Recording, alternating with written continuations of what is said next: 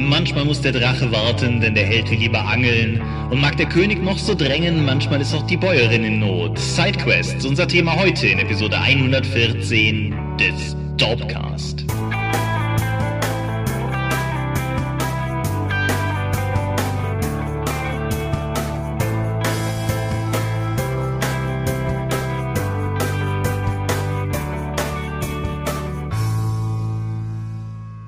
Hi und herzlich willkommen zur Episode 114 des Dorpcast. Einmal mehr haben wir uns hier versammelt, um über Dinge zu reden, die mit Rollenspielen zu tun haben. Und wenn ich wir sage, dann meine ich zum einen dich. Michael Skopje-Mingers, guten Abend. Und zum anderen mich, Thomas Michalski.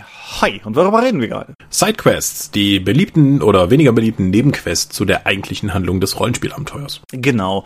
Ein kleines bisschen Vorgeschichte. Also zum einen, falls meine Akustik irgendwie anders ist als sonst, das, was letzte Folge angedroht wurde, ist eingetreten. Ich bin gerade, wenn wir das aufnehmen, nicht in Aachen, sondern sitze hier in einem viel zu großen, viel zu leeren Raum, wenn es also ein bisschen halt. Sorry. Die alternative Aufnahmelocation ist prinzipiell schon vorhanden, aber das MacBook war der Meinung, dass ihm das WLAN nicht reicht, deshalb musste ich dahin gehen, wo WLAN ist. Nein, wir haben uns ein Thema für diese Folge ausgesucht. Das war ein Thema aus der Wunschliste von Themen, die bei der Umfrage reingekommen sind und wir haben uns dafür entschieden und fanden das auch gut und haben, wie wir eben festgestellt haben, beide deutlich mehr Notizen gemacht, als wir das seit langem irgendwie von einer Folge gemacht haben, um dann festzustellen, dass wir das Thema schon hatten.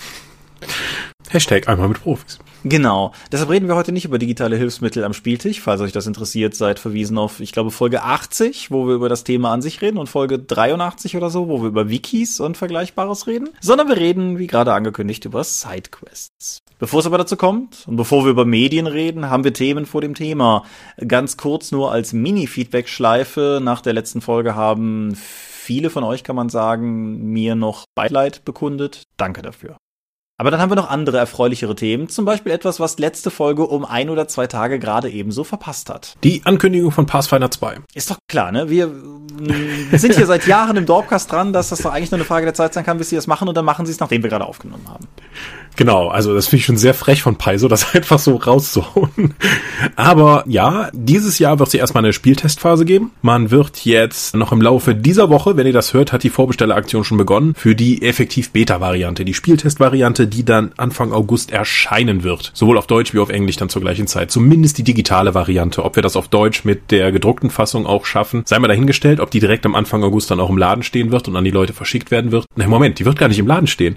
Das ist nämlich nur eine reine Vorbestelleraktion über den F-Shop. Ah. Es werden dann so viele produziert, wie eben im F-Shop vorbestellt waren und dann werden die Dinge ausgeliefert. Und weil danach gibt's keinen Nachdruck mehr oder keine Korrekturen mehr, das Ding ist der Spieltest und darauf wird dann Pathfinder 2 an dem Feedback, was Paizo dann noch bekommt, auswertet und dann im August 2019 zur GenCon dann die richtige Fassung von Pathfinder 2 zu veröffentlichen. Das hat ja auch eine gewisse Tradition. Pathfinder 1 ist ja auch mit einem massiven Spieltest gestartet. Das hatte ich gar nicht mehr auf dem Schirm, weil es so lange her ist.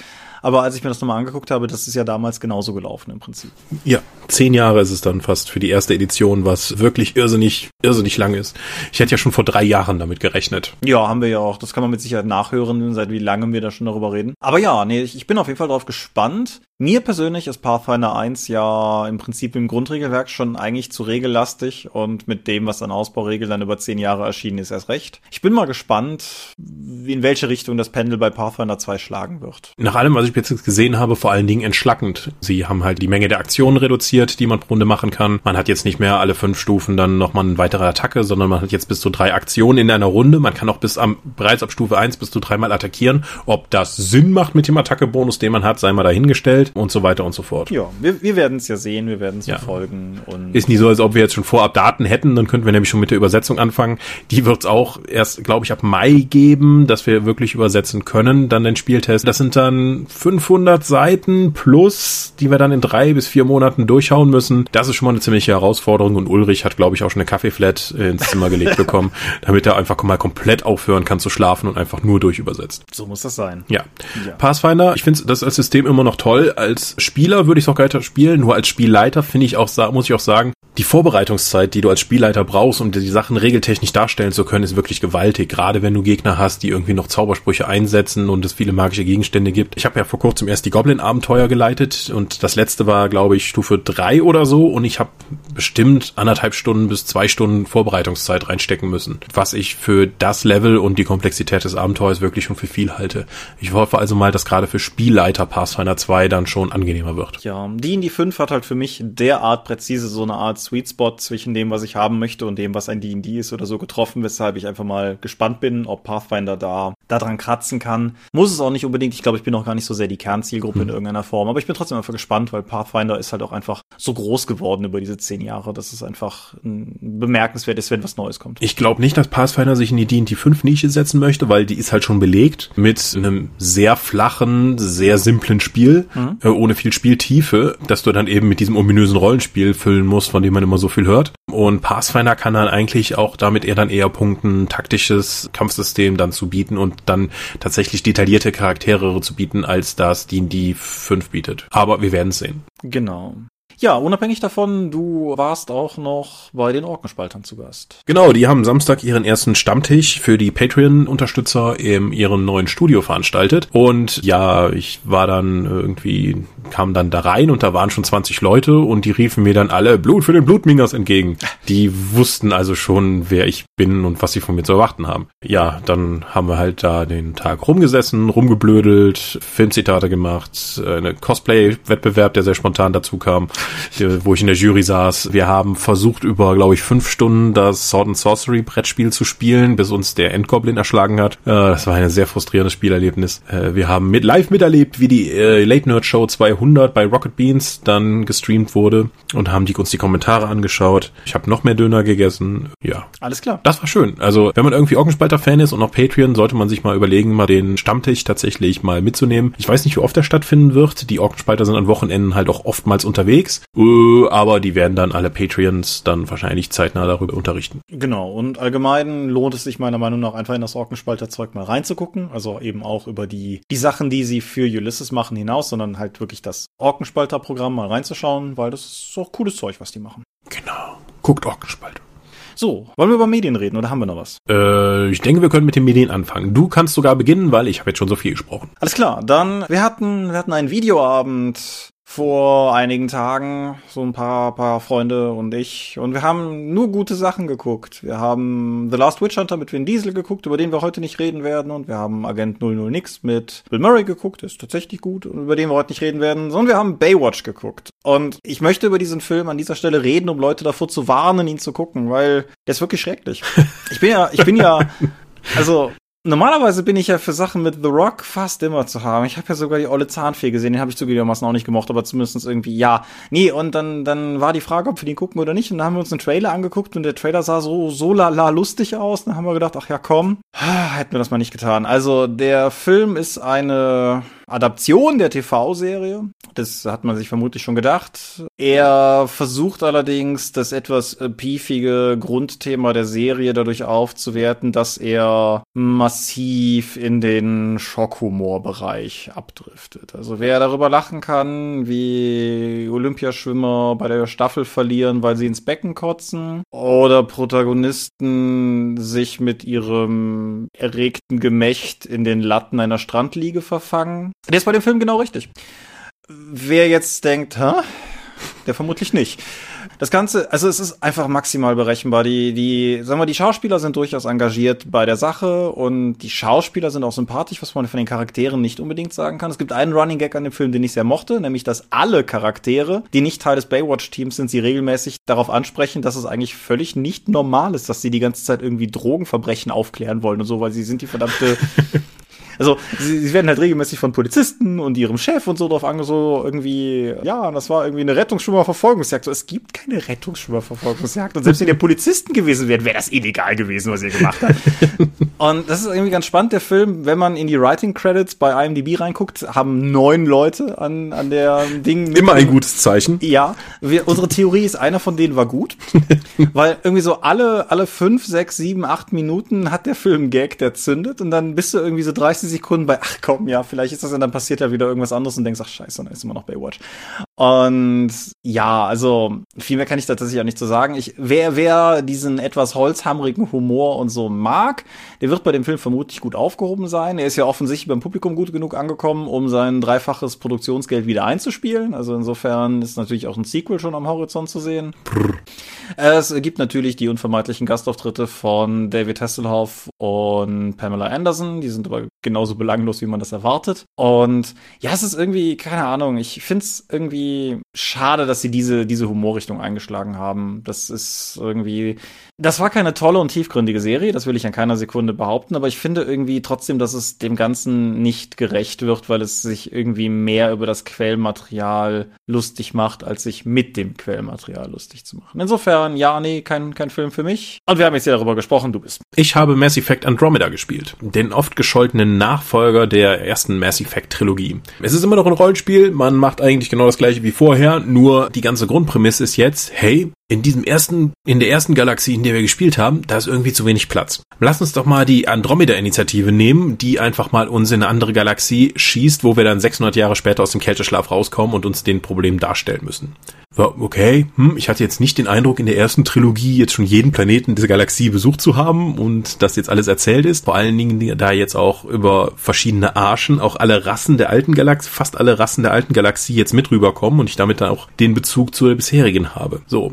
die Idee war, wir kommen, wir haben durch Telemetrie rausgefunden, welche Welten jetzt irgendwie besiedelbar sind. Wir kommen da an und es ist natürlich alles voll im Arsch. Die goldenen Welten, die sie besiedeln wollten, sind irgendwie von einem Weltraumphänomen namens die Geißel stellenweise zerstört. Die sind überhaupt nicht bewohnbar. Und äh, dein Charakter wird zum Pathfinder und muss jetzt sich äh, darum kümmern, dass die Menschheit und die anderen Rassen der Galaxie passende Planeten finden. Das machst du mit Diplomatie, viel Ballerei, mit ein bisschen Psionik und ganz, ganz, ganz vielen Dialogen, weil Mass Effect hat sich immer dadurch ausgezeichnet und alle Bioware-Spiele, es gibt unendliche Mengen an vertonten Dialogen. Mhm. So, das funktioniert eigentlich alles total gut. Der Einstieg ist nur ein bisschen dröge. Du brauchst relativ lange, bis du dann in den wirklich wirklichen Punkt kommst, wo du dann Pathfinder bist und deiner eigentlichen Mission nachgehen kannst. Und das Spiel hatte gerade zu Anfang mit einigen technischen Problemen zu kämpfen und bis heute sind auch die, obwohl das nachgebessert wurde, die Animationen und gerade die Gesichtsanimation halt nicht so toll. Ja, das ist schon nicht mal mehr Uncanny Valley. Die, die sind halt, die sind halt inzwischen gepatcht worden, aber die sind halt immer noch nicht toll. Also die sehen nicht aus, als würden die reden, sondern als würde jemand von hinten das Gesicht hochziehen und dann loslassen und dann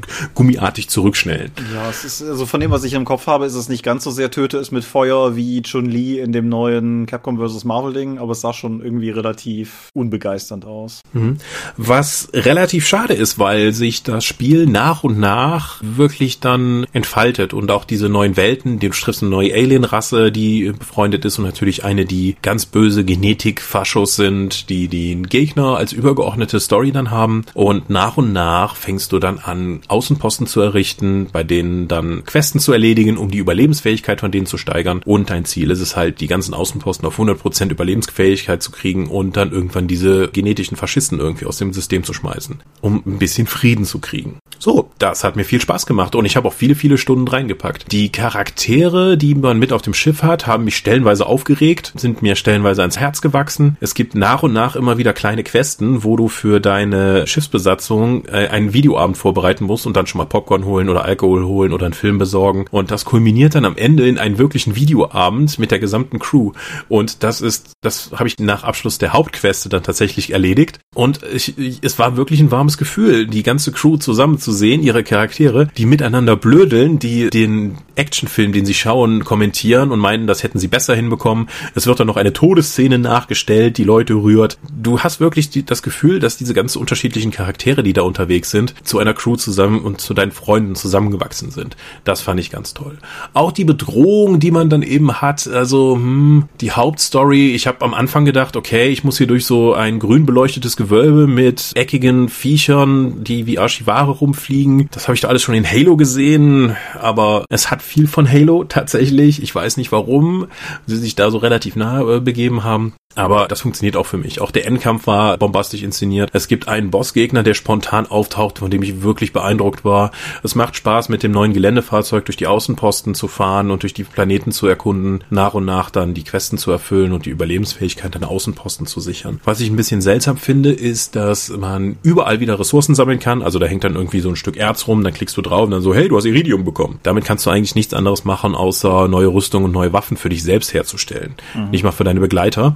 Aber äh, ich dachte mir, wenn ich schon so ein Ressourcenelement drin habe, dass ich das auch irgendwie einsetzen könnte, um meine Außenposten zu stärken. Irgendwie so, okay, hier sind ich gebe mal 200 Eisen aus, hier sind eben neue Verteidigungsanlagen oder sowas. Das ist gar nicht drin.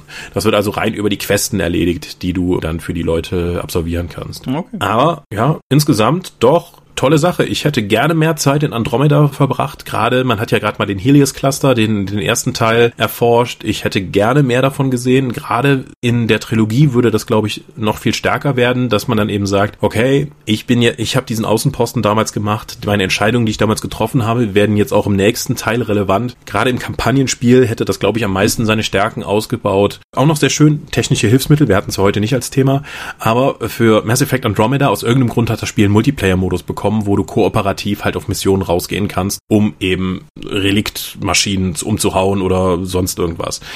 Das kann Multiplayer sein, du kannst aber auch Teams rekrutieren und dann über eine App diese und auch im Spiel diese Teams auf Missionen losschicken, die dann manchmal Erfolg haben, manchmal nicht. Und wenn du Erfolg hast, kriegst du eben Belohnungen wie Ausrüstungsgegenstände, Geld, Ressourcen. Und das kannst du über die App dann einfach so nebenbei machen. Okay, das Team ist zurück, schicke ich auf das neue Mission, die sind zurück, ah, hat nicht geklappt, die sind zurück, super, sind zweit Level aufgestiegen. Das macht tatsächlich Sinn, auch noch mit diesem App-Begleiter dann auch noch mit dem Spiel verbunden zu sein und etwas im Spiel dir einen Vorteil verschaffen zu können, während du nicht äh, aktiv vor der Xbox oder der Playstation sitzt. Okay. Also sinnvoller Second Screen. Meine Empfehlung für Mass Effect Andromeda, vielleicht, wenn es jetzt noch genug Leute kaufen, vielleicht gibt's dann doch irgendwann mal einen zweiten Teil. Aber ja, ich glaube, die Mass Effect Serie ist jetzt erstmal auf Eis, weil die Produktionskosten müssen so gewaltig gewesen sein, alleine was die Synchronisation gekostet haben muss, mal abgesehen von den Originalsprechern. Ja, ich fürchte, das wird einen ganzen Moment dauern, bis wir nochmal bei Mass Effect weitermachen können. Ja, zumal halt auch einfach der, der Backlash so enorm war. So wie das halt manchmal so ist, ne, als Leute einmal angefangen haben, drauf reinzutreten, dann fanden sie auch alle plötzlich cool drauf einzutreten. Und ich glaube, du müsstest schon mal irgendwas Radikales machen, um mit der Marke jetzt auch erstmal wirklich mit der Marke an sich wieder punkten zu können. Ich würde mir mehr Mass Effect wünschen. Sei dir, sei dir gegönnt. Ich habe ja nur den ersten Teil damals gespielt und sehr gemocht. Aber wenn du schon ins Weltall gehst, dann gehe ich einfach mit. Wir reden wir über Star Trek Discovery. Hm. Ist ja jetzt schon ein bisschen durch die erste Staffel. Ich hatte ursprünglich vorgehabt, letzte Folge drüber zu reden, aber dann haben wir ja beschlossen, die, wir reden über Dinge, die wir beide gesehen haben, Folge draus zu machen. Und darum heute Star Trek Discovery ist die neue Star Trek Serie, die jetzt in Amerika über CBS All Access und überall sonst in der Welt über Netflix exklusiv vertrieben wurde. Und vieles hat sich geändert. Es ist ein modernes Serienformat mit, ich glaube, 13 Episoden. Es gibt einen durchgehend erzählten Handlungsstrang. Es ist kein Monster der Woche Getue mehr oder Planet der Woche Getue mehr, wie es das frühere Serien halt gewesen sind. Und auch sonst hat sich die, die ganze Ausrichtung der Serie merklich modernisiert. Das hat natürlich direkt zu wilden Aufschreien geführt, weil das ist ja nicht mehr so wie früher. Jetzt, mu jetzt muss ich an der Stelle dazu sagen, ich bin kein großer Trekkie. Ich bin mit Star Trek The Original Series bin ich groß geworden mit den Reruns. Das war lange Zeit also Kirk, Spock und, und Co. war lange Zeit irgendwie so, wenn ich aus der Schule kam oder so, dann lief das irgendwie, dann wurde das geguckt.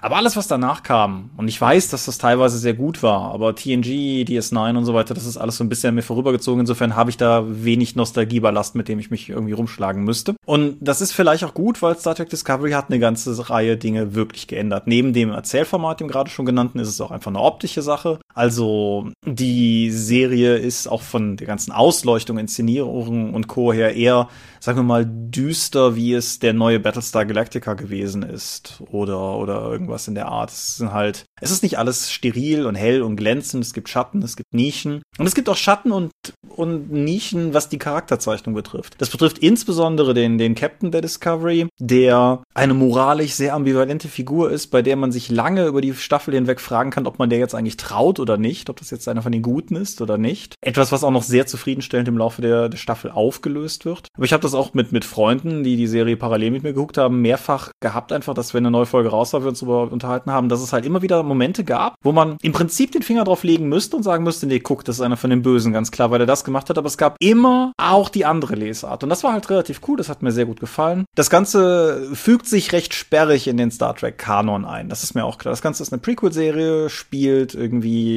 ein paar Jahre vor der Original Series ist, aber auf einem Technikstand, der das Ganze sehr fragwürdig erscheinen lässt. Das ist das alte und gängige Problem. So, wer, wer Prometheus und Alien Covenant guckt, fragt sich vielleicht auch, warum diese coolen 3D-Holo-Bildschirme dann nachher auf der Nostromo in Alien nicht mehr da sind. Selbes Problem mit den Star Wars Prequels und so. Das ist halt auch hier der Fall. Das Klingonen-Redesign hat mich auch nicht so richtig gerockt. Was mich vor allen Dingen ein bisschen gestört hat, ist, die Klingonen reden halt die ganze Zeit klingonisch mit Untertiteln, wo ich im Prinzip kein Problem mit hätte, wenn ich denn das Gefühl gehabt hätte, dass die Klingonen alle gut klingonisch sprechen. Aber obwohl ich diese Sprache nicht beherrsche, wirkt es halt teilweise irgendwie einfach nicht überzeugend auf mich. Hm. Aber der, der Story-Arc, den sie mit den Klingonen im Prinzip zeichnen, der wiederum hat mir sehr gut gefallen und insofern, insofern eigentlich eine fette Empfehlung von mir. Die Serie hat mich abgeholt mit einem bisschen Star Trek, mit einem bisschen Battlestar Galactica, in Momenten auch mit ein bisschen Gefühl von Babylon 5 und so. Das ist eine relativ schöne Mischung. Es sind irgendwie 13 Folgen, die in sich geschlossene, eine coole Sache erzählen, am Ende auch noch relativ offen auf nächste Staffeln hin ausgerichtet sind. Fantastisch besetzt und insofern, insofern erstmal eine dicke Empfehlung. Kurzer Aside. Parallel dazu ist ja auch The Orville gestartet, eine komödiantischer angelegte, aber offensichtlich sehr der TNG-Formel und dem Feeling treue Serie. Und ich habe The Orville bis jetzt nicht gesehen. Nur so als Tipp für Fans von solchen Serien, die der Meinung sind, dass ich sowas gucken möchte.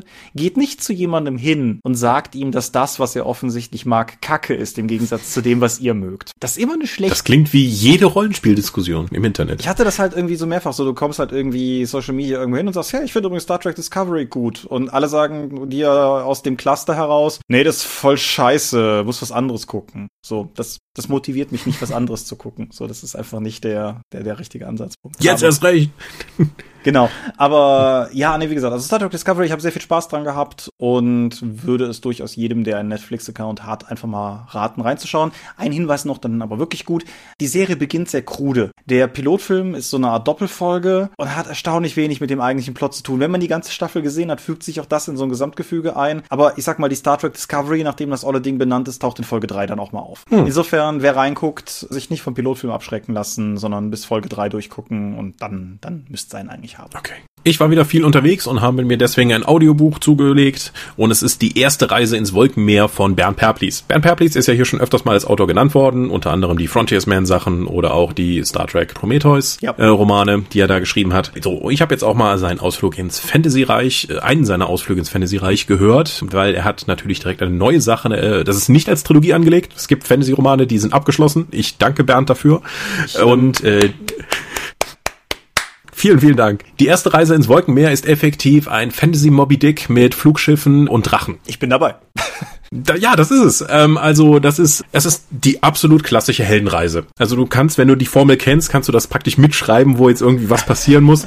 Aber obwohl ich es erkannt habe, habe ich mich zu keinem Zeitpunkt gelangweilt, weil das einfach so toll erzählt ist. Das heißt, der Held wird erstmal in seiner, in seiner vertrauten Umgebung gezeigt, dann gibt es einen Aufruf zum Abenteuer, der er ausschlägt, dann kommt die Entwurzelung, dann folgt er doch dem Abenteuer und so weiter und so fort. Er hat nicht wirklich eine Bestimmung, es ist nicht vorbestimmt, was er tun sollte. Er bereist viele Orte, die andere Leute in dieser Welt noch nicht kennen kennengelernt haben. Sie finden tolle, fantastische Orte. Es gibt Vogelmenschen. Er kommt irgendwie auf den Grund des Nebelmeers, äh, was praktisch unbekannt ist, weil da unten ganz viele schreckliche Dinge passieren sollen. Die ganze Gesellschaft der Drachenjäger wird näher beleuchtet, wie sie eben es geschafft haben, innerhalb von ein, zwei Generationen, als die Luftschiffe erst zu ihnen kamen, dann einfach mal von dieser Klippenstadt, in der er wohnt, dann aus in das Nebelmeer zu segeln und endlich mal Jagd auf diese Drachen machen zu können, die sich dann wie bei den Wahlen zu einem wirklichen Industriezweig ausgeweitet haben. Und er heuert halt auf, auf dem größten und fiesesten Drachenjäger überhaupt an, nachdem er da aus seiner Stadt äh, entwurzelt wurde. Und der Captain ist natürlich so ein harter Typ, der unbedingt den großen schwarzen Drachen Gargantua fangen möchte, weil der hat halt noch ein Hühnchen mit dem zu rupfen. Und dann geht die Geschichte so weiter, wie man es grundsätzlich erwarten könnte, aber nichtsdestotrotz durch die vorgestellten Charaktere und auch durch das fantastische Setting macht Spaß. Also ich freue mich drauf, wenn Bernd nochmal eine Reise ins Wolkenmeer antritt. Es ist eine abgeschlossene Geschichte, nichtsdestotrotz gibt es so ein paar Handlungsstränge, die man noch aufgreifen könnte, über die man noch mehr erfahren könnte. Und es gibt Sachen wie diese hundeartige Rasse, die erstmal die Luftschiffe in die Gegend gebracht hat. Die wird eigentlich nur ein bisschen erwähnt. Vielleicht könnte man da mehr erfahren, weil die sind eigentlich auch von einem größeren Konflikt geflohen, über den sie nicht reden und so weiter und so fort. Das heißt, ja, es Ich kann immer noch sagen, der Roman ist komplett abgeschlossen, aber da gibt es immer noch genug Mystik in dem Setting, worüber ich gerne mehr erfahren würde. Also das Hörbuch, die Reise ins Wolkenmeer, auf jeden Fall eine Empfehlung von mir. Alles klar. Gut, machen wir es, machen wir es kurz. Eine geschickte Überleitung fällt mir gerade nicht ein, aber ich habe noch was mit Weltraum gesehen, nämlich Star Wars Rebels, die zweite Staffel. Star Wars Rebels, die Nachfolgeserie von Star Wars Clone Wars, ist ja gerade jüngst auf Englisch durch. Nach vier Staffeln hat sie ihr, ihr Finale erreicht. Ich bin wie immer ein gutes Stück zurück und habe jetzt eben gerade die zweite Staffel zu Ende geschaut. Und ich bin sehr, sehr angetan. Ich habe ja irgendwann über die erste Staffel schon mal hier geredet und im Prinzip alles, was ich über die gesagt habe, gilt hier auch. Dafür, dass es eine nominell für Kinder produzierte Animationsserie ist, hat sie eine wirklich, wirklich gute Charakterzeichnung. Alle Protagonistenfiguren sind interessant und es macht Spaß, mehr über sie zu erfahren. Im Prinzip alle Antagonistenfiguren ebenso. Und ja, die, die, die ganze Form von Storytelling, das die Serie betreibt, ist wirklich einfach gut. Alles baut aufeinander auf, alles greift ineinander. Manchmal passieren Dinge, die sich einem nicht direkt erschließen, die sich aber später ins Gesamtgefüge einführen. Manchmal passieren Dinge, die sich bis jetzt nicht aufgeklärt haben, die aber durchaus sehr verlässlich das Gefühl vermitteln, dass eine spätere Folge das in irgendeiner Form oder in einer späteren Staffel das entsprechend irgendwie aufgegriffen werden wird. All das hat mir, hat mir rundum gut gefallen. Der Look ist gewöhnungsbedürftig, das gilt nach wie vor, aber wenn man irgendwie ein, zwei Folgen gesehen hat, dann fällt es einem fast schon gar nicht mehr auf, weil der Look ist auch gut. Er ist halt einfach nur so ein bisschen ungewöhnlich, aber gerade irgendwie was, was Landschaften, was Wolkenmeere, was Sternenkonstellationen betrifft. Es gibt eine Szene, wer die Staffel gesehen hat, weiß vielleicht, was ich meine, die Wolkenkonstellationen und Sternkonstellationen durchaus zusammenbringt und die ist einfach optisch wirklich eine Wucht. Es wird durchaus eine Epi-Schippe draufgeworfen, in dem Darth Vader als weiterer Antagonist eingeführt wird, der wieder von James Earl Jones gesprochen wird, wie sich das gehört. Und was cool ist, ist, Star Wars Rebels orientiert sich in seinen ganzen Designs so ein bisschen an dem frühen Ralph McQuarrie Concept Art vom ersten Film. Und das gilt auch für Vader. Das heißt, auch die Vader-Maske ist so ein bisschen schmaler, ein bisschen hochgezogener, wie man das halt von den frühen Artworks sehr kennt. Und er kommt halt auch wirklich bedrohlich in der Serie rüber, obwohl halt, sagen wir mal, natürlich das, die Zielgruppe gewisse Grenzen setzt, was er machen kann oder nicht. Aber das, gerade, gerade das Finale der Staffel macht da im Prinzip auch keinen Halt mehr. Also was am Ende der zweiten Staffel mit einigen der Protagonisten gemacht wird, das ist krasser als das, was manche nominelle Erwachsenenserie sich so geleistet hat in den letzten Jahren. Also es ist, Oho. also es ist wirklich, wirklich krass. Auch, auch wie Dinge ineinander greifen, auch wie Clone Wars Elemente aufgegriffen werden. Klammer auf, ich habe Clone Wars nicht gesehen, aber ähm, weiß halt genug, um zumindest zu wissen, dass das Sachen von früher sind, die wieder reinkommen und dass das Ganze fügt sich schön zusammen. Ein paar prominente, coole Gastsprecher. Irgendwie, es gibt zwei Sith-Inquisitoren, die von Sarah Michelle Geller und Clancy Brown gesprochen werden, was eine ziemlich coole Kombination ist. Clancy Brown, wem das nicht sagt, ist der Schurke aus dem ersten Highlander. Und das, das ist auf jeden Fall relativ cool. Und wer die Blu-ray kauft, gestreamt, kriegt man es sinnvoll, glaube ich, nirgendwo in Deutschland. Wer die Blu-ray kauft, kriegt außerdem die kompletten Folgen Rebels Recon noch mit dazu. Das ist eine YouTube-Reihe, die die Serie von Anfang bis Ende begleitet hat, die immer noch mal hinter den Kulissen Infos im Prinzip immer so eine Art Mini-Making-of. Das Format ist zwar dadurch, dass es ursprünglich ein YouTube-Format war, ein bisschen, wie soll ich sagen, es ist kein reines Making-of, sondern es hat halt immer so ein bisschen und diese Woche ist das passiert und nächste Woche kleiner Ausblick auf die nächste Folge und so weiter, aber erklärt halt auch immer noch so ein bisschen die Hintergründe, die Macher kommen zu Wort, die Synchronsprecher kommen zu Wort und man kriegt halt einfach insgesamt für dieses Blu-ray-Paket, die Staffel hat irgendwas über 20 Folgen, jede Folge geht um die 20 Minuten und dazu gibt's dann jeweils nochmal 10 Minuten Rebels Recon, also man kriegt ordentlich was zu gucken und es ist soweit spannend und unterhaltsam und ich bin auf jeden Fall schon gespannt, wie es weitergeht. Zumal ja die dritte Staffel mit Thrawn dann auch noch was richtig, richtig Großes aus dem Star Wars Kanon wieder auf Thrawn, Thrawn, Thrawn, Thrawn, Thrawn. So sprach Frau Vogt, ja.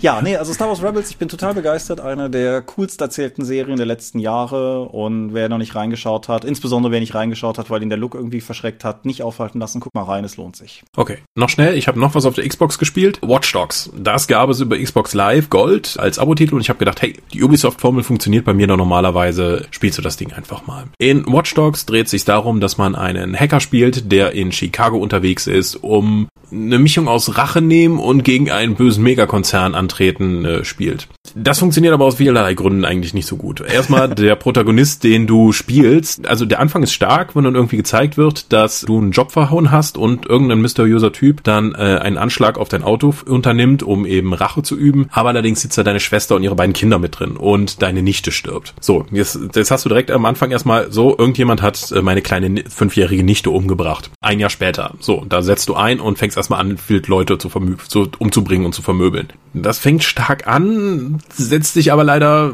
im ganzen Verlauf dann doch etwas problematisch durch, weil du dieses eine harte realistische Setting da hast und diese Rachegeschichte. Andererseits, dein Charakter ist ein totaler Soziopath und diese harte realistische Geschichte wird leider durch den Rest des Gameplays nicht aufgenutzt. Mhm. Es gibt zum Beispiel diverse Missionen, wo es darum geht, Autokonvois in der Stadt aufzuhalten. Wie habe ich das gelöst? Ich habe die frontal mit einem Auto gerammt, bin ausgestiegen, habe mit dem Granatwerfer um mich geschossen, bis alle fünf Autos, die um die ging, kaputt waren, bin wieder eingestiegen und weggefahren. So, hat das die Polizei alarmiert? Nein. Warum auch? Weil zu dem Zeitpunkt habe ich schon genug Verbrecher in der Stadt zusammengeschlagen, äh, dass die Bevölkerung meinte, hey, du bist der Rächer, du bist, du hilfst uns doch hier. Was dann dazu führte, dass dann die Polizei weniger häufig gerufen wurde. Was übrigens auch dazu führt, dass wenn du Zivilisten überfährst, aus Versehen oder aus Absicht, die dann auch nicht so schnell die Polizei rufen, weil du bist ja der Gute. Aha. Äh, schwierig. Auch so etwas wie, hey, ich gehe mal in den Waffenladen mitten in Chicago und hol mir neue Munition für meinen Granatwerfer. Weiß ich nicht, ob das so einfach funktioniert. Auch wenn du dann in die erste wirkliche Mission gehst, wo du dann in ein Gebäude des Konzerns rein musst, musst du vorhin einen Waffenladen, um dich auszurüsten, wie dir dein Auftraggeber sagt. Und da hörst du dann auch einen kurzen Nachrichtenbericht, dass es ja bei der Bloom Corporation viel Kritik an den Sicherheitskräften gäbe, weil die eben oftmals in zwielichtige Geschäfte, Waffenhandel, Kinderschmuggel und Gewaltdelikte ver, äh, verwickelt sind. So, okay, bevor ich jetzt zu der ersten Mission gehe, wo ich vermutlich viel mehrere von denen erschießen muss, gibst du mir jetzt hier noch die moralische Rechtfertigung dafür, das zu tun, weil es nicht einfach nur Wachleute sind. Während du rumläufst, hast du auch die Option, wird, äh, wird dir dann immer wieder von deinem Handy angezeigt, wer ist der NSC, den ich gerade auf der Straße sehe, weil es ist Chicago, das ist voller Menschen und du kriegst immer eine private Information über den, weil du eben Hacker bist. Mhm. Bei einigen von denen hast du dann auch die Möglichkeit, einfach nur durch Drücken auf X dein,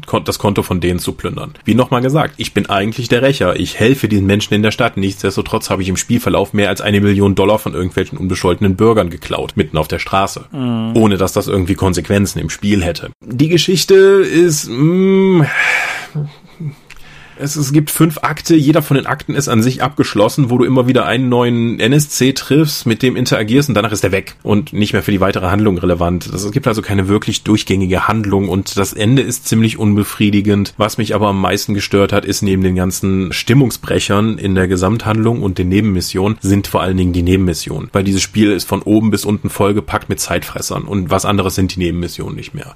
Ich habe eben erwähnt, es gibt diese halte einen Autokonvoi in der Stadt auf. Ja, das machst du meine Hauptmission und dann schaltest du auch nach und nach dann bis zu elf, glaube ich, freie Missionen frei, wo du einfach nur dann den Hinweis bekommst, oh, das sind echt schlimme Typen, ich sollte sie aufhalten. Und dann musst du halt so eine Autokolonne in der Stadt umnieten. Davon gibt's elf. Hat, macht das Sinn? Nein. Also es ist weder narrativ von irgendwie relevant, noch kriegst du irgendwelche sinnvollen Belohnungen dadurch, außer dass es am Ende ein Achievement gibt. Es ist einfach nur ein Zeitfresser und dann kannst du dann genauso noch äh, CTOS-Knoten, also dieses in der ganzen Stadt verteilte, hackbare, äh, vernetzte System dann machen und so weiter und so fort. Ich habe die meisten von diesen Nebenmissionen halt komplett durchgemacht, bevor ich mit der Hauptmission weitergemacht habe. Was auch dazu führte, dass ich nach relativ sehr, sehr kurzer Zeit, nach ein paar Spielstunden halt so viel Geld schon zusammen hatte, dass ich mir die besten Waffen im Waffenladen kaufen konnte und warum gibt es sieben verschiedene Sturmgewehre, wenn ich mir direkt das Beste kaufen kann? Das macht gar keinen Sinn. Auch dann so Kram wie, hey, ich habe hier irgendwie korrupte Bullen gefunden. Am Ende führt's dazu, dass ich eben auf einer Bauruine stehe und Dutzende von Polizisten mit dicker Panzerung und Sturmgewehren und Granatwerfern auf mich zulaufen und ich die einfach alle umbringe. Es gibt auch Lager mit bewaffneten Mafiosi mitten in, also wirklich mit Kevlarwesten und Sturmgewehren, die einfach dann in der Ecke in Chicago stehen und die du dann, an die du ran musst, um die äh, aufzulösen und Missionsziele da zu erfüllen. Das ist, das sind immer diese, diese ganzen Punkte, wo ich mir denke, okay, warum nimmst du Chicago als Stadt? Warum nimmst du dieses kontemporäre Thema des Hackens und dass eigentlich diese Stadt in Gefahr ist durch diese großen Hackerangriffe und durch diesen Konzern, der komplette Kontrolle über die Menschheit übernimmt? Es gibt so viele Missionen. Ich hatte ja eben erwähnt, Verbrecher zu jagen. Das CTOS-System, das du eigentlich bekämpfen möchtest, sagt dir mit relativ hoher Wahrscheinlichkeit, da hinten findet gleich ein Verbrechen statt. Dann gehst du dahin und verprügelst den Verbrecher, wo, wann, wofür du belohnt wirst. Das heißt, es, es gibt zwar einen, es gibt einen großen Widerspruch dazu, dass du dieses System nutzt, um Gutes zu tun, wenn es auch halt komplett am rechtschaffenen Grundsatz des, warum macht die Polizei das nicht, vorbeigeht. Andererseits sagst du aber, das ist ein schlimmes System, das muss bekämpft werden. Das ist ein Widerspruch, den das Spiel nie aufgreift. Oder dann dich damit zu konfrontieren oder dir einfach das klar ins Gesicht zu sagen, dass du doch der größte Profiteur von diesem System bist, weil du bist halt der Held jetzt. Das macht es halt nicht. Es, es setzt dir das einfach beides unkommentiert vor. Und ich hatte jetzt auch nicht das Gefühl, dass es irgendwie dann bewusst ist oder dass ich mit irgendwelchen Auswirkungen von dem Hacken oder dieser Verbrecherkartei konfrontiert werde. Deswegen insgesamt von der Spielmechanik eher problematisch, man muss sehr viel rumfahren, man hat diesen ganzen Bruch zwischen der Spielmechanik und dem Narrativ. Watch Dogs kann ich insgesamt nicht empfehlen. Ja, was du generell beschreibst, ist meiner Meinung nach sowieso so ein Problem, dass ich mit Open-World-Spielen habe, die zu sehr versuchen, eine auch zeitkritische Story zu erzählen. Also, mhm. wie jetzt auch hier mit dem Racheplot. Ich habe das auch zum Beispiel gerade bei, bei Zelda Breath of the Wild, über das wir irgendwann hier mal sprechen werden, wenn ich dann mal weiter bin auf der Switch. Was halt irgendwie so dieses, ja Link, und du wurdest gerufen, weil Zelda seit 100 Jahren die Verheerung Ganon in Schach hält und du bist die letzte Hoffnung, die jetzt irgendwie helfen kann und du denkst dir, ja, ist völlig okay, aber ich will jetzt lieber angeln. Bei Mass Effect genauso, wenn ich mir vorstelle, so, ich bin der Pathfinder, ich habe die Verantwortung für Hunderttausende von Menschen und anderen Spezies. Ich bin gekommen, um hier nach Planeten zu suchen. Hm, das ist ja alles ganz nett. Kannst du diesen Brief zu meiner Mutter bringen? Okay. so, was zur Hölle? Warum kriege ich überhaupt diese Aufgabe vorgesetzt? Das ist, das passt nicht zur Epik der restlichen Handlung, dass ich diese Sachen hier erledigen muss oder den Laufburschen für Leute spielen muss. Aber ja, es sind halt Nebenquests. Ja, genau. Und damit haben wir ja gewissermaßen einen schönen Bogen geschlagen zu unserem Thema hin. Als hätten wir uns was dabei gedacht. Teilweise, gut. Ja, Sidequests. Sidequests sind ja in Computerspielen tatsächlich was sehr Klassisches, also zumindestens in Computerrollenspielen in dem Sinne. Ich weiß gar nicht, ob die im Pen-and-Paper-Rollenspiel tatsächlich so zurückreichend klassisch sind, weil häufig war es ja ganz zu Beginn auch sehr fokussiert, irgendwie so, hier ist dein Dungeon, geh da rein oder so. Weiß ich, hast du Beispiele für sehr frühe Sidequests? Gerade im Dungeon ist das ja schwierig, weil es ja keine wirkliche Haupthandlung in dem Dungeon gibt oftmals, sondern weil du dir die Handlung ja selbst suchst oder dann auch selbst konstruierst, indem du dann irgendwie suchst, versuchst zu verstehen, warum oder eine Erklärung dafür zu finden, warum jetzt die Echsenmenschen mit den Orks zusammenhängen. Mhm. Vielleicht gibt es ja da verschiedene Fraktionen und jeder Dungeon ist ja eine Sandbox, effektiv. Das stimmt natürlich, ja. Das, das, das ist nicht so über die Quests geleitet, wie das vielleicht andere Spiele sind. Ja, aber um, um das Ganze vielleicht auch in der richtigen Seite aus zu betrachten, was ist eine Sidequest? Wie würdest du eine Sidequest definieren? Das ist eine Nebenhandlung von geringer Relevanz für die für das Kampagnenziel. Mhm. Ja, das, das kann man denke ich so sagen. Warum man sowas macht, da kann man dann auch noch entsprechend nochmal noch mal gleich drauf schauen, aber die Definition passt auf jeden Fall. Und dann kommt es natürlich auch so ein bisschen drauf an, in was für einen Kontext das Ganze eingebettet ist. Also es kann ja durchaus ein einzelnes Abenteuer sein, in dem es auch eine Sidequest gibt. Also sagen wir irgendwie, das Abenteuer ist eine Mordermittlung in einem mittelalterlichen Dorf und es gibt halt noch eine Sidequest um verschwundene Kälber. Wenn die Charaktere keine Lust haben, den bösen Mörder zu suchen, dann können sie stattdessen auch rausfinden, was aus den Kälbern geworden ist. Aber es kann natürlich auch in einem sehr großen Maßstab passieren. Also eigentlich führen wir hier gerade gerade seit 30 Sitzungen Krieg gegen den und den, aber diese Sitzung machen wir was anderes. Ist das eine Sidequest oder ein roter Hering, wenn du die Kälber und dich um die Kälber kümmerst? Ich denke, es ist ein roter Hering dann, wenn es suggeriert, als wäre es irgendwie wichtig, aber dann letztendlich nirgendwo hinführt. Aber wenn es relativ klar kommuniziert, ey, ich hab mit nichts was zu tun, hier geht's nur um die Kälber mhm. und die Spielercharaktere halt sagen, dem wollen wir aber nachgehen, uns ist das wichtig, weil irgendwie die Markt jetzt irgendwie Probleme hat, weil die Kälber wechseln, was weiß ich. Dann, dann würde ich sagen, ist es kein roter Hering, sondern dann ist es wirklich explizit eine Sidequest.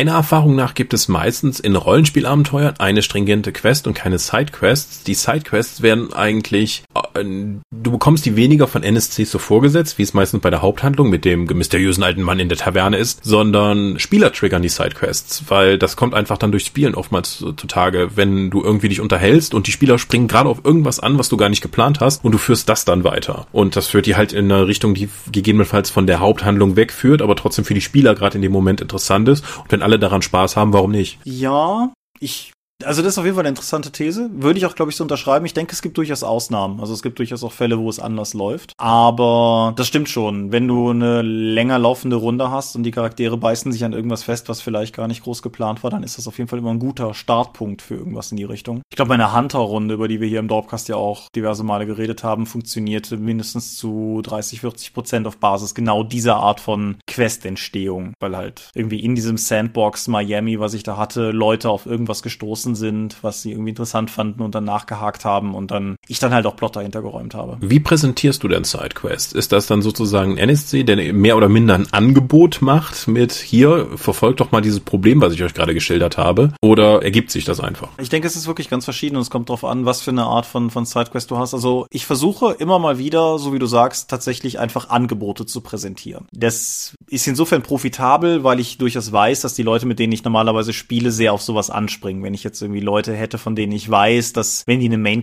haben, die gar nicht erst hinhören, wenn wer anders irgendwas anderes schildert, dann müsste ich mir die Mühe auch nicht machen. Aber da ich von meinen Leuten weiß, dass wenn denen irgendwer erzählt, dass aber ja eigentlich unabhängig von ihrem Plot auch noch dies und das passiert ist, die immer mindestens mal nachfragen, lohnt sich das durchaus. Aber es gibt halt auch so, so andere Beispiele. Was mir gerade so durch den Kopf ging, ist der innere Feind, The Enemy Within, die legendäre Warhammer Fantasy Roleplay Kampagne. Die alte Ausgabe auf jeden Fall, also die noch bei Games Workshop und dann später bei Hogshead erschienen ist.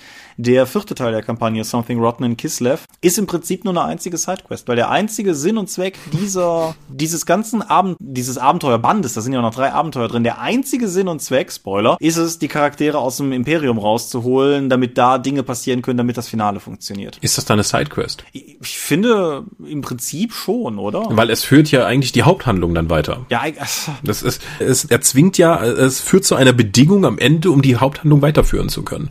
Es ist ja nicht keine abgeschlossene Nebenhandlung, die dann, äh, wo du dann wieder zurückkehrst und der eigentlichen Handlung folgst. Ja, doch, eigentlich schon, ne? Also, ist jetzt natürlich schwierig, dazu sehr in die Tiefe zu gehen, aber nichts, was in diesem Band passiert, hat mit der eigentlichen Handlung was zu tun. Und klar entwickelt sich die Haupthandlung weiter, aber das tut sie im Offen, das tut sie halt nicht mal wirklich in dem Band. Also da brauchst du halt schon den nächsten, damit du weißt, wie es weitergeht. Und du könntest alles, was in Something Rotten in Kislev passiert, auch komplett durch was anderes austauschen, was sie einfach an Hauptsache raus aus dem bisherigen Handlungsgebiet führt. Du, wie gesagt, du könntest es ersatzlos machen, du müsstest keine Anpassung vornehmen. Hm. Also insofern, lange Rede, kurzer Sinn, was auf jeden Fall auch durchaus möglich ist, dass ich vielleicht eine Sidequest in irgendeiner Kampagne bewusst etwas offensiver anbiete, die dann halt auch mit nichts was zu tun hat, weil ich versuche, damit irgendwas dramaturgisch zu erreichen. Also ich bin kein Freund von dem Enemy Within Ding, so wir müssen euch einfach mal gerade aus der Handlung nehmen, geht auch mal dahin. Aber ich finde halt, vielleicht willst du auch einfach irgendwie mal so die, die letzten 20 Sitzungen waren gnadenloses düster dunkel, vielleicht willst du halt einfach mal das Ambiente schaffen, dass die Leute mal irgendwie nochmal ein, zwei Sitzungen spaßiges Abenteuer erleben können, bevor es ins Finale geht oder so. Genau, denke ich auch, das kann äh, dann einfach so, einfach mal, um zu zeigen, was das Thema der Hauptqueste ist, ist es ja oftmals gut, einfach mal etwas krass anderes zu zeigen, um dann wieder klar zu machen, dass das eigentliche Hauptthema halt nicht der Standard ist, sondern äh, worum es eigentlich da geht. Weil wenn immer alles düster und drückend ist, ist das halt nicht mehr düster und drückend, sondern normal. Genau, ja. Da kann es wirklich mal befreiend sein, ein albernes Abenteuer zwischenzuschieben. Oder einfach mal,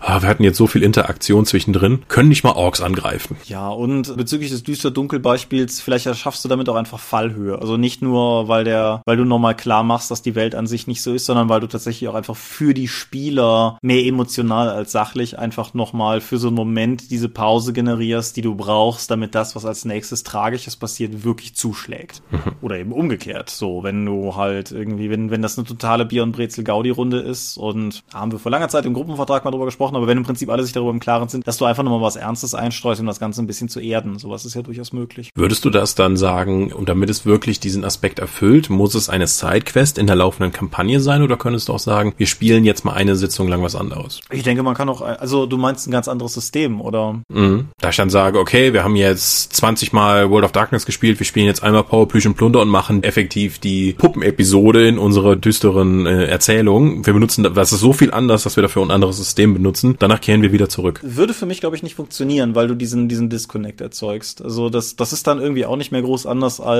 ach, lass heute nicht Rollenspiel machen, lass uns Mario Kart spielen. So, das ist halt irgendwie, mhm. du, wie, wie du ja auch sagtest, irgendwie die, die Puppenepisode, siehe Angel oder auch die, die drittletzte Angel-Episode, die mehr oder weniger zwei Protagonisten liebestoll durch Rom stolpern lässt, bevor danach die Welt untergeht. Oder auch nicht.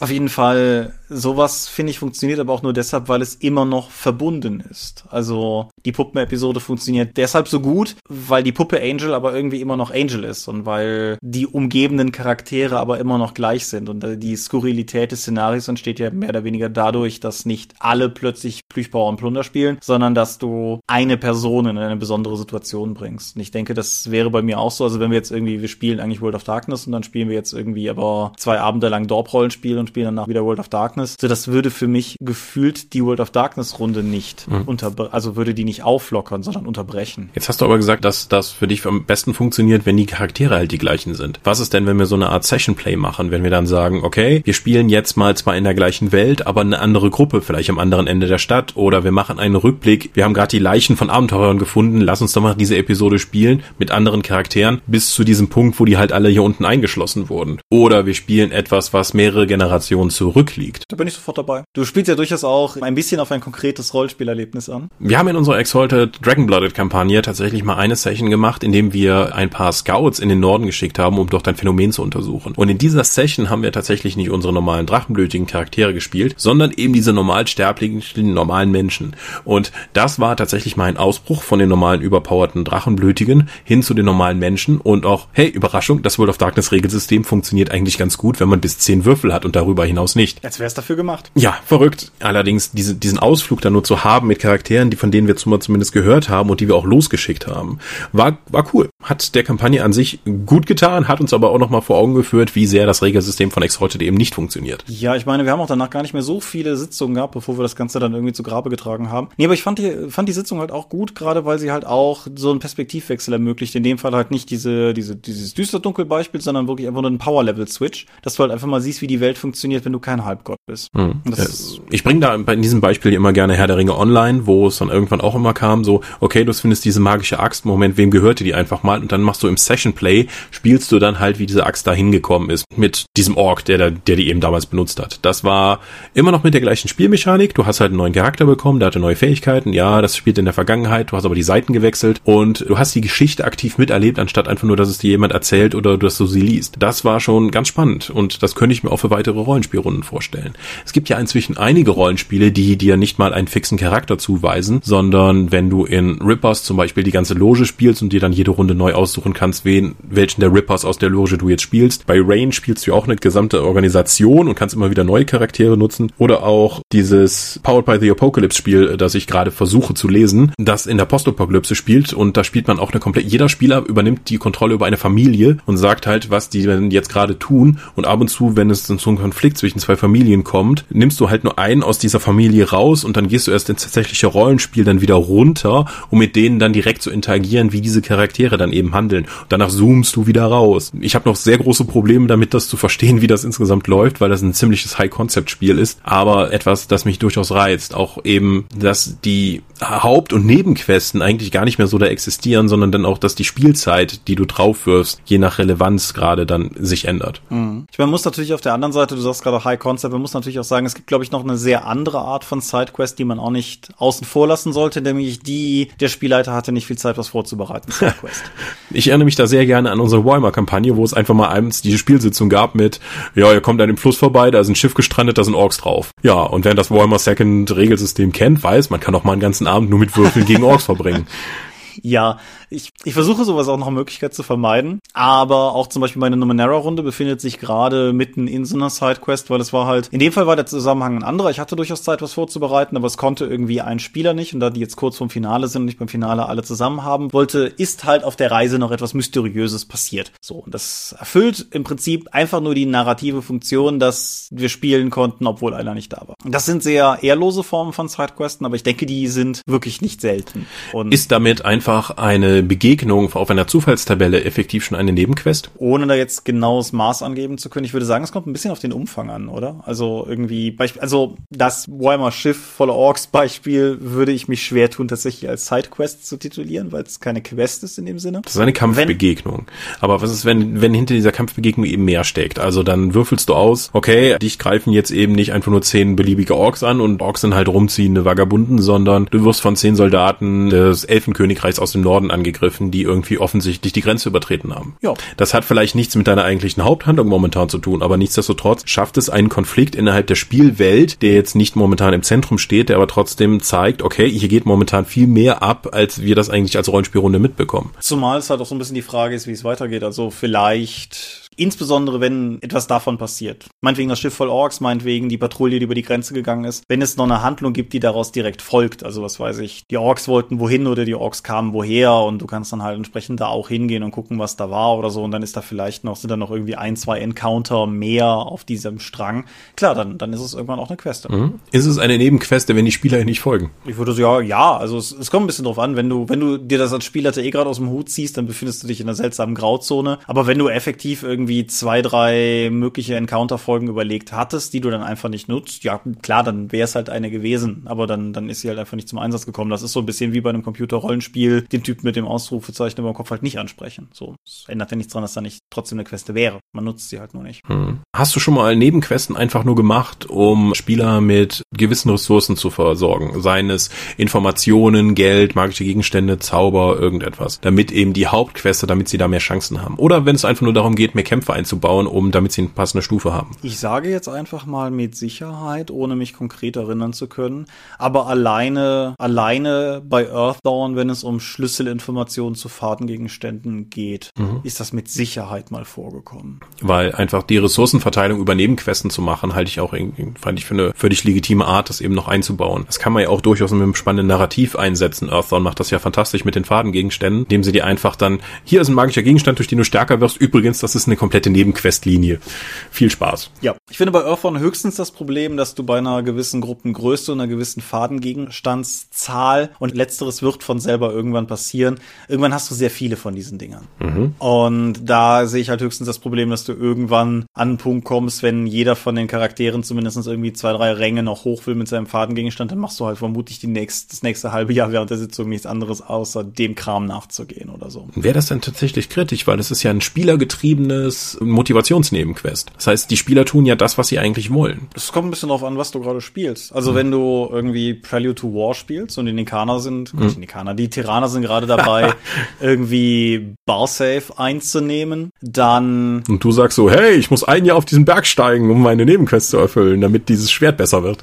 Dann bist du halt wieder bei Digga, ich will lieber angeln. Ne? Das ist halt einfach so dann, dann sehe ich Konflikt mit der Erzählung einfach im Raum. Ansonsten, mhm. wenn du eh im Prinzip nur eine Reihenfolge von, das ist nicht wertend gemeint, aber wenn du im Prinzip nur eine Reihenfolge von Einzelabenteuern spielst, so wie zum Beispiel meine DSA 5 Runde jetzt ja auch funktioniert, wir spielen ja, ich meine, wir sind noch am ersten, aber der Plan ist es halt einfach losgelöst hintereinander einige von den offiziellen DSA 5 Abenteuern zu spielen, dann ist es auch völlig egal, wenn da spielergetrieben was anderes quer kommt, so, das, das stört ja kein Gesamtbild. Wenn du aber gerade die sieben gezeichneten spielst und dich gerade verpflichtet hast, die nächsten 20 Jahre nichts anderes zu spielen, außer die sieben gezeichneten, dann ist es möglicherweise fragwürdig, wenn gerade irgendwie Borberat dabei ist, das Land einzunehmen und du sagst immer hier, ich habe aber hier noch irgendwie diese kleine kleine Dorfqueste zu erledigen, das geht jetzt vor. Das finde ich ist halt, hm. das muss man so ein bisschen abwägen. Ähm, einer der Hauptgründe, die ja, weswegen man in vielen Rollenspielen halt in Videospielen Sidequests erledigt, ist ja neben der, der Ressourcengewinnung, ist auch, dass der Produzent halt die Spielzeit vergrößern wollte, damit du mehr Spielzeit für dein Geld bekommst. Äh, gerade bei Watch Dogs ist es ja sehr, sehr offensichtlich, dass dieses Zeug halt weder narrativ noch Ressourcenverteilung noch ich lerne die Stadt näher kennen dazu dient, sondern einfach nur, um dich komplett zeitmäßig an dieses Spiel zu fesseln, damit du eben sagen kannst, meine Investition in dieses Spiel war sinnvoll, weil ich habe damit jetzt 40 Stunden verbracht, statt den 17, die es eigentlich gedauert hätte. Ja. Das funktioniert halt im klassischen Pen-and-Paper-Rollenspiel überhaupt nicht.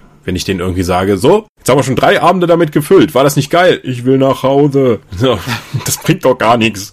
Ja, bringt ja halt keinem was. Ja, weil du möchtest halt irgendwas Interessantes erleben und nicht einfach nur möglichst viel Zeit mit einem Produkt verbringen. Es ist halt auch beim Pen Paper nur sehr bedingt interessant, auf Funktürme hochzuklettern oder irgendwas in der Art. Also bei Videospielen teilweise nur bedingt interessant, auf Funktürme hochzuklettern, aber das ist ein anderes Thema. Aber ja, ich denke, dieses Spielzeitverlängerungsding, mal mit Ausnahme von sowas wie dem eben geschilderten, wir müssen irgendwie eine Sitzung brücken, weil jemand nicht kann oder so. Abgesehen davon sehe ich das halt, sehe ich da wenig Wert drin. Mhm. Weil wir, wir müssen beim Pen Paper ja eigentlich keinen soll erfüllen, was das betrifft. Ich bin sicher, dass es Fälle davon gibt, dass Leute Kampagnen nicht beenden wollen, aus dem einen oder anderen Grund, weshalb halt irgendwie gefühlt das letzte Drittel der Kampagne oder das letzte Drittel der Haupthandlung der Kampagne am Ende fast die Hälfte der Kampagne einnimmt, weil irgendwie einfach so der Schlussstrich nicht gezogen wird. Das gibt's mit Sicherheit. Würde ich aber nicht empfehlen. Also ich würde eher sagen, wer eine, eine längere zusammenhängende Geschichte spielt und merkt, dass die Geschichte auf ihr Ende zugeht, dann lasst das Ende passieren. Mhm. Es ist vermutlich befriedigender, als das Ganze irgendwie beliebig in die Länge zu ziehen. Und dann nicht abzuschließen abschließen. Ja, das, äh, das können wir gut. Ich würde sagen, Videospiele haben möglicherweise noch eine, wie soll ich sagen, eine Motivation, Sidequests einzubauen. Da müsste es, würde mich interessieren, wie du das beim Pen Paper siehst. Ich habe teilweise das Gefühl, dass sie auch eingebaut werden, um die Illusion einer vollständigeren Welt stärker auszutreiben. Weißt du, so du kannst in jede Kneipe gehen und in jeder Kneipe sitzt jemand, der irgendwie eine Geschichte erzählt und in jeder Kneipe sitzt jemand, der irgendwie eine Aufgabe für dich hat. Oder irgendwie, ich habe vor einer Weile Pillars of Eternity erwähnt. Innerhalb der ersten Stunde erzählt dir bei Pillars of Eternity irgendjemand irgendwie da oben im Norden ist ein großer gefährlicher Bär und dann kannst du halt hoch in den Norden gehen und ist ein großer gefährlicher Bär und dann kannst du den töten. So. Erzeugt irgendwie so ein bisschen das Gefühl einer zusammenhängenden Welt, weil eben NSCs auf andere Gebiete referenzieren und das ganz offensichtlich mit nichts was zu tun hat, aber trotzdem was da war, wenn du gucken gegangen bist und so. Das alles schön und gut. Denkst du, das greift bei Pen and Paper? Ich denke schon, dass du das dann irgendeine Nebenquest benutzen kannst, um eben Worldbuilding zu betreiben. Wenn du dann, wie zum Beispiel jetzt eben das Beispiel, ey, da ist eine Elfenpatrouille, die, ich dachte, die hätten, die sind irgendwie sehr territorial und sie sind oben. Wenn ich jetzt einfach auf die treffe, betreibt das ja schon Worldbuilding, weil zum einen muss ich mir Gedanken darüber machen, Moment, da oben im Norden gibt's doch diese Elfen und das ist ungewöhnlich, dass die da sind und irgendwas passiert hier. Mhm. Da wird aus einem Zufallsencounter dann eben plötzlich eine Nebenqueste, die vielleicht sogar dann irgendwann mal relevant wird. Ich meine, es könnte ja zwischen zwei Reichen ein Krieg stattfinden, ohne dass es die Spielercharaktere tatsächlich beeinflusst, weil sie eben damit beschäftigt sind, Schätze zu plündern. Aber plötzlich könnte dann irgendwie auch ein Elfenabenteurer-Trupp dann auftauchen und meinen, hey, das steht unserer Nation zu, ihr versucht hier für, für die Menschen zu holen. So, nee, wir sind unabhängig, wir sind Freipflanzer, wir sind freischaffende Abenteurer, tu nicht Gute, wir arbeiten für keinen, äh, ja, Klatsch, Fressbrett drauf. So. Aber Nebenquesten als tatsächlich Teil der Haupthandlung habe ich auch mal in einem Roman erlebt. Das war, glaube ich, einer der Malus Darkblade Romane aus, aus der alten Warhammer Fantasy Romanreihe. Puh. Und dieser Malus Darkblade ist ja irgendwie auf der Suche nach seiner Seele die ganze Zeit. Und der war eben unterwegs und versuchte dann irgendwas zu erreichen und dann so, ja, Mann, ich muss hier über diesen Fluss übersetzen. Ja, bevor ich dich rüberschicken kann, musst du Folgendes für mich erledigen. Und der gesamte Roman funktionierte über diese Struktur mit. Malus Darkblade geht von A nach B. B sagt ihm, hey, hey, du musst eigentlich C für mich erledigen. Malus Darkblade geht nach D, um C zu erledigen, kehrt wieder zu B zurück, um dann wieder zu C zu kommen, der ihm wieder eine Nebenqueste gab und das ist irgendwie drei, vier Mal passiert. Ich habe mich wahnsinnig beömmelt beim Lesen, weil das so eine einfache Struktur ist, aber ich denke, viele Fantasy-Geschichten funktionieren im Kern so und auch vor allen Dingen viele Fantasy-Abenteuer. Nämlich den alten Collect the Coupon-Trick mit, hier ist deine Haupthandlung, du hast sechs kleine Nebenhandlungen, die du erfüllen musst, um dann am Ende etwas zusammenzusetzen, damit der Plot weitergehen kann. Ja, auch zum Beispiel hier, wenn wir The Last Jedi nehmen, die Casino-Sequenz in dem Film, die ja, glaube ich, von vielen Leuten irgendwie dafür kritisiert wurde, dass sie irgendwie gefühlt mir nichts was zu tun hat, ist natürlich in gewisser Weise auch das klassische Beispiel für, wir müssen diese Charaktere beschäftigen. Ja, genau. Moment, wir sitzen ja auf diesem Schiff fest, das von vor allen verfolgt wird. Wie wäre es, wenn wir alle Charaktere von diesem Schiff entfernen und durch die ganze Universum schicken, um Sachen erledigen zu lassen? So, uh, das wirft aber viele Fragen auf zu der eigentlichen Verfolgungsjagd. Egal. Ja, aber ich meine, hm. Star Wars hat da diverse Beispiele für, auch zum Beispiel die ganze Befreiung von Han Solo zu Beginn von Return of the Jedi, könnte ich mir halt durchaus auch vorstellen, im Rollenspiel als Spieler getriebenes, nee, nee, komm, wir lassen hier Harrisons Charakter nicht hängen, komm, nee, komm, Spielleiter, wir wollen da weiter nachgehen, wir infiltrieren jetzt den Palast. So. So, ihr macht was? genau, und dann, dann spielst du halt irgendwie die nächsten fünf Sitzungen die Infiltration vom Huttenpalast auf Tatooine, um danach wieder zur Haupthandlung der Krieg gegen das Imperium zurückzukehren. So, dass das kann ich mir halt schon durchaus vorstellen. Also das, das, das geht. Hm. Ansonsten, ich überlege gerade, ob ich so ein Romanbeispiel, ich glaube, so krass habe ich es tatsächlich ja. bewusst noch nicht bei So krass habe ich es auch nur in dem einen Malus Darkblade-Roman erlebt. Ich glaube, in den anderen dann auch nicht. Ja. Gibt es irgendwas mit Sidequests, von dem du raten würdest, dass man es auf jeden Fall vermeiden soll? Das hängt immer so von der Spielgruppe ab. Ich meine, bei den vielen Spielgruppen, in denen ich aktiv war, konntest du einfach eine Sidequest mit ein paar Kampfencountern zusammen machen. Dann ist das abgeschlossen, alle freuen sich, jeder, irgendjemand kriegt ein neues Schwert und dann geht's weiter und dann kannst du immer noch zurückkehren. Irgendwann ist auch eine Sidequest bei unserer D&T 4 Runde halt mal völlig ausgeartet, als wir ähm, eigentlich nur über den Bergpass wollten, dann in diesen Zwergen-Dungeon eingebrochen sind und jeder, wir hatten ja wöchentlich wechselnde Spielleiter, damit jeder irgendwie sein Narrativ noch reinkriegen kann und plötzlich hatten wir kannibalistische Zwerge und Feu wildlaufende Feuerelementare und äh, Waffenlieferungen, die wir über Jax irgendwo hinbringen mussten und, und, und, und, und. Das war eigentlich nur, einer wollte, hat ein, halt eine Nebenquest angefangen, aber irgendwie hat sich das zu einer mehrere Sitzungen umfangenden, Levelaufstieg umfassenden Handlung entwickelt weil einfach kein gesteuertes Narrativ dahinter war, sondern es die narrative Kontrolle jede Woche gewechselt hat.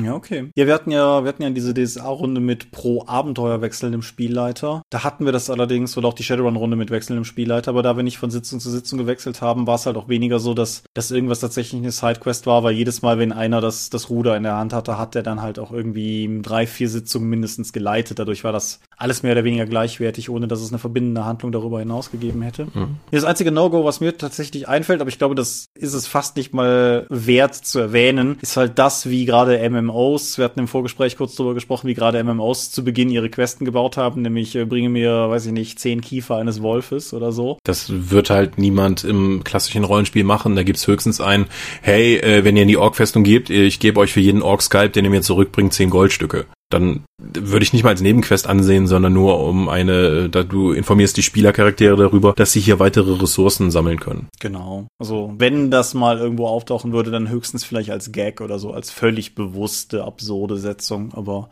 wie gesagt, das ist fast nicht wert zu erwähnen, weil, keine Ahnung, wer sowas ernsthaft im Rollenspiel bringt, der. Mhm. Es gibt ja diesen Dorpcast, hört ihr mal von Anfang an, das sind viele gute Ideen.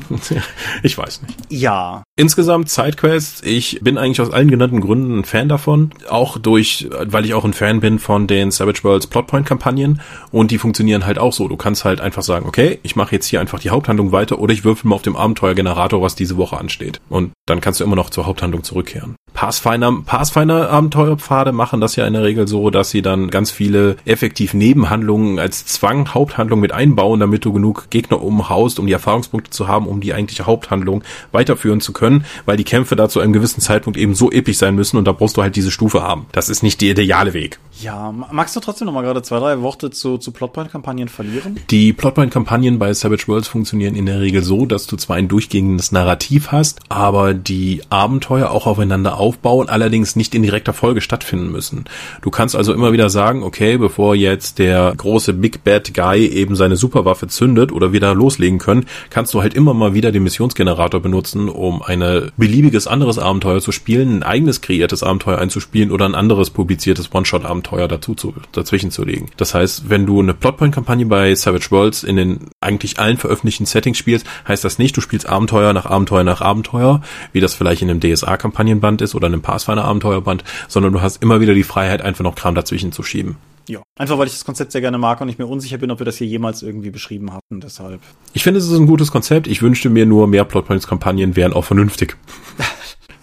und ja, nicht einfach nur, jemand sagt euch, geht da hin und haut ihn und dann geht er da hin und haut den. Ja. Ich glaube, mehr habe ich aber auch tatsächlich nicht zum Thema. Gut. Bist du auch eher, bist du ein, eher ein Freund der stringenten, des stringenten Hauptstranges oder würdest du sagen, Sidequests erfüllen aus allen heute genannten Gründen wichtige Funktionen und ich baue die ein? Das ist eine interessante Frage, weil beides. ich mag stringente Hauptstränge. Ich mag es, wenn Kampagnen tatsächlich irgendwie eine Geschichte zu erzählen haben. Also ist nicht zwingend nötig, aber so meine, meine liebsten Kampagnen, auch die liebsten Kaufkampagnen, so Innere Feind, Dragonlance, irgendwie sowas, haben halt irgendwie immer eine Geschichte, die sie erzählen wollen. Ich finde es aber trotzdem gut, aus den heute genannten Gründen, wenn Sidequests drin sind. Sei es, weil, weil es den Spielern Möglichkeiten gibt, eigene Plotwünsche zu erfüllen, sei es, weil irgendwie ein bisschen, also zu, zu viel Dauerplotbeschallung wird halt auch irgendwann nur noch Lärm. Ja, im Prinzip aus allem, was wir gerade gesagt haben, ich finde es durchaus gut und ich finde halt, es widerspricht sich nicht mit einer stringenten Kampagne. Das Einzige, was man dann halt einhalten muss, ist das rechte Maß. Glaubst du, dass Nebenquesten sich eher für die DSA-Endloskampagne mit den gleichen Helden ich alles durcheignen, als für die Konzeptkampagne, wo wir sagen, wir spielen diese Kampagne mit neuen Helden. Wenn die abgeschlossen sind, werden auch die Helden in Rente geschickt? Nee, es kommt ein bisschen auf den Umfang tatsächlich an. Wir hatten, ich habe heute noch mit ein paar Leuten darüber diskutiert, so Filler-Episoden in Serien. Irgendwie Akte X, Millennium, Babylon 5, Angel Buffy hatten die alle. Und das war im Prinzip auch nie so das Problem. Aber wenn du sowas hast wie jetzt bei den heutigen modernen HBO oder Netflix-Serien, die halt nur 10 oder 13 Episoden pro Staffel haben, ich finde, dann ist halt irgendwie so eine gewisse, ein gewisser Rechtfertigungsdruck höher, warum da jetzt denn noch so eine, so eine Episode drin sein muss. Also wir haben letztes Mal über Altered Carbon gesprochen und die Rückblenden-Episode, die da mittendrin hängt. Das ist jetzt nicht so eine 1 zu 1 Sidequest, aber trifft halt vielleicht den Gedanken ganz gut. Mhm. Und das lässt sich aufs Rollenspiel übertragen. Wenn meine Kampagne 20 Sitzungen Sitzungen hat, sind Sidequests völlig kein Problem.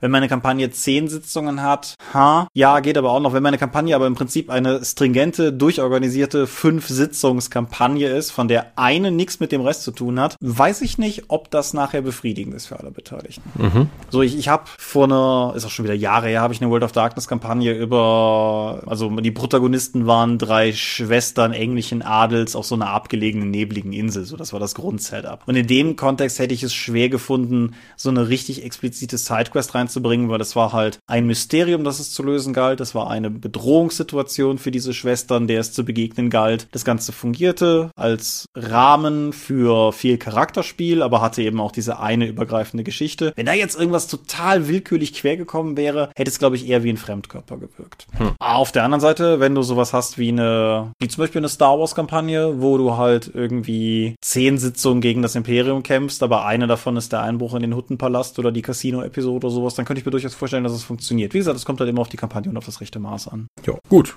Es ist sehr spät, kommen wir zum Sermon. Kommen wir zum Sermon. Wir sind die Dorp. Wir sind die Hauptquester einer Gruppe tapferer Nerds. Man findet uns unter www.die-dorp.de. Doch bringen wir neben dem Dorpcast auch Rollenspiel-Downloads zu eigenen und fremden Systemen. Manchmal veröffentlichen wir sie als Buch. Dorp TV berichtet vor allen Dingen von Cons und Messen unter youtube.com slash die Dorp. Wir sind auf rspblogs.de, Google plus Facebook und Twitter at die Dorp geht den Tom, at Seelenworte geht er mich. Seelenwort ist auch der Name meines Blogs und meines Instagram-Accounts. Wir veranstalten die Drakon, die kleine und sympathische Pen Paper Convention in der Eifel. Das nächste Mal von 12. bis 15. April ist gar nicht mehr so lange hin. Die offizielle Webseite gibt es auf drakon.contra.de und möglich wird das alles durch eure milden Spenden auf Patreon. Paywalls haben wir keine, aber alle Infos gibt es unter patreon.com slash die.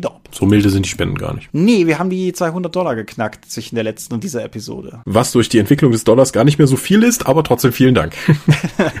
ja, trotzdem auf jeden Fall danke und es gilt nach wie vor, wir wissen das sehr zu schätzen und ja, hoffen zum Beispiel auch auf der Drakon euch ein wenig davon wiedergeben zu können. Gut, wir sind interessiert an euren Eindrücken, Erfahrungen zu Nebenquesten in Rollenspielkampagnen. Lasst es uns in den Kommentaren wissen. Wir hören uns in zwei Wochen wieder. Genau, dazwischen wünsche ich euch frohe Ostern oder ist in zwei Wochen erst Ostern? Ist jetzt in zwei Wochen Ostern, ne? Vielleicht hören wir uns auch Ostern wieder. Wir werden es herausfinden.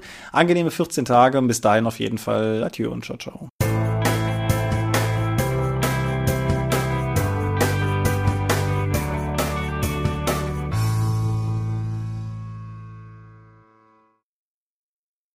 Lass uns schnell aufhören, du hast schon genug zu schneiden. Alles klar, ich stoppe.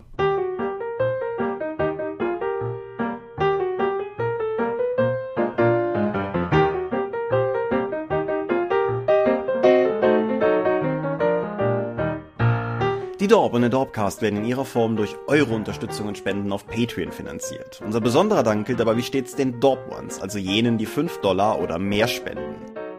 Laut Stichtag 1. März sind das 8088, Lambert Behnke, Gerrit Bonn, Tobias Kronert, Daniela, Dorifer, Michaela Fege, Björn Finke, Marcel Gehlen, Stefan Göritz, Markus Greve, Granus, Dominik Ladek, Heinrich, Isambard, Lightweaver, Michael L. Jägers, René Kulig, Angus MacLeod, Moritz Melem, Mofte, Orkenspalter TV, Philipp Picker, die RuneQuest Gesellschaft, Ralf Sandfuchs, Oliver Schönen, Jens Schönheim, Alexander Schendi, Bentley Silberschatten, Stefan T., Tannelorn.net, Technosmurf, Teichdragon, Stefan Urabel,